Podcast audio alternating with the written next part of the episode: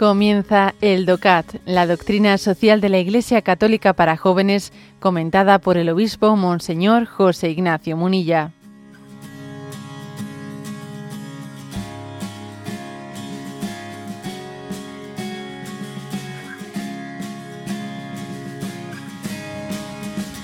Punto 121.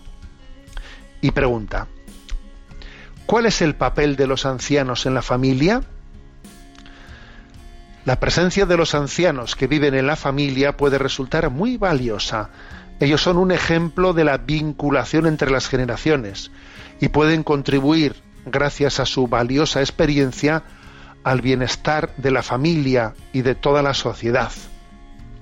También pueden transmitir valores y tradiciones y apoyar a los más jóvenes. Así, estos aprenden a buscar no solo su propio bien, sino también el de los demás. Cuando los ancianos se hallen enfermos o necesitados de ayuda, no solo requieren cuidados médicos y una asistencia adecuada, sino sobre todo un ambiente y un trato amorosos.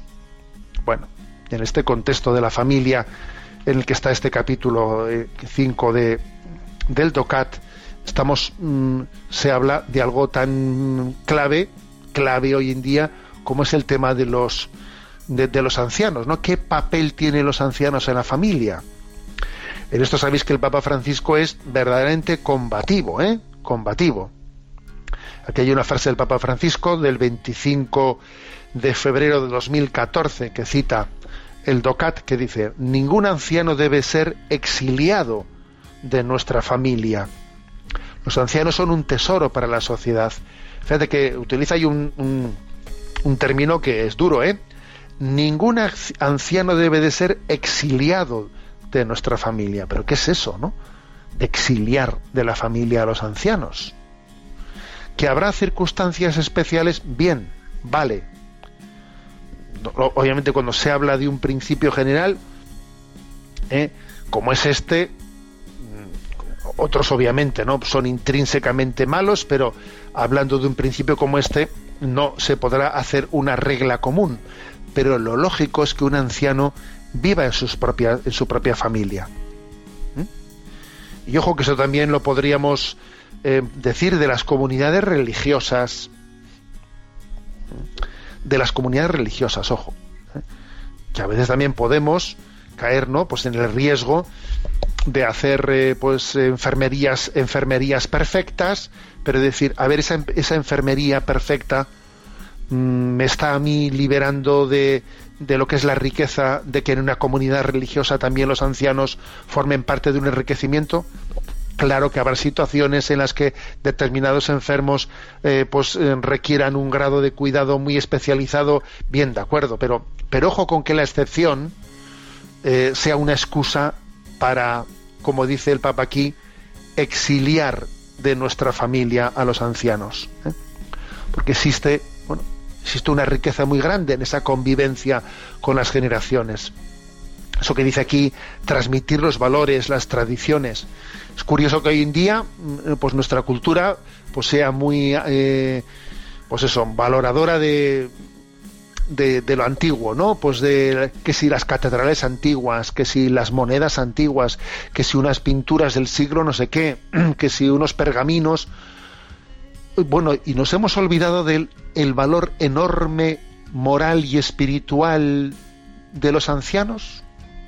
O sea, le damos más valor a que esta catedral eh, es románica, es prerrománica, es a ver, comparando con ese valor de la antigüedad de lo material, no nos damos cuenta que existe un valor superior moral y espiritual de, la tradición, ¿eh? de la tradición y de los valores que se guardan en los ancianos? Esto es lo que quiere el Papa, ¿no? Subrayar en eso. Por lo tanto, hay una vinculación entre las generaciones que es clave para ayudarnos a salir de las crisis.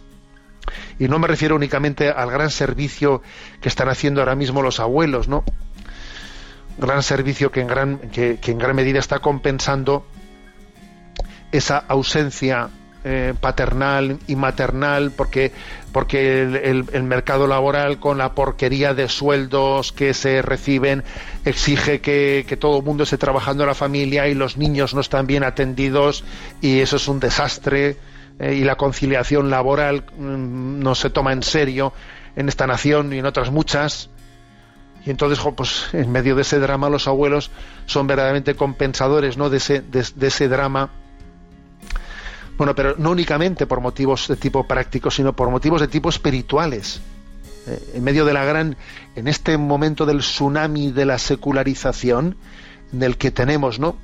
Muchos padres jóvenes incapaces de transmitir el enamoramiento a Jesucristo a sus hijos, por lo menos que tengan la humildad de pedir socorro, pide socorro, socorro a los abuelos, que vengan en ayuda de tu, de tu pobreza espiritual, ¿no? Para transmitir a las nuevas generaciones, a los más pequeños, el tesoro de Jesucristo. Pide socorro a tus mayores para que la pobreza que la secularización ha generado en ti sea compensada de alguna manera. Y sé consciente de ello, sé consciente de ello, y sé muy agradecido que pueda venir una generación de mayores a socorrerte en tu pobreza, ¿no?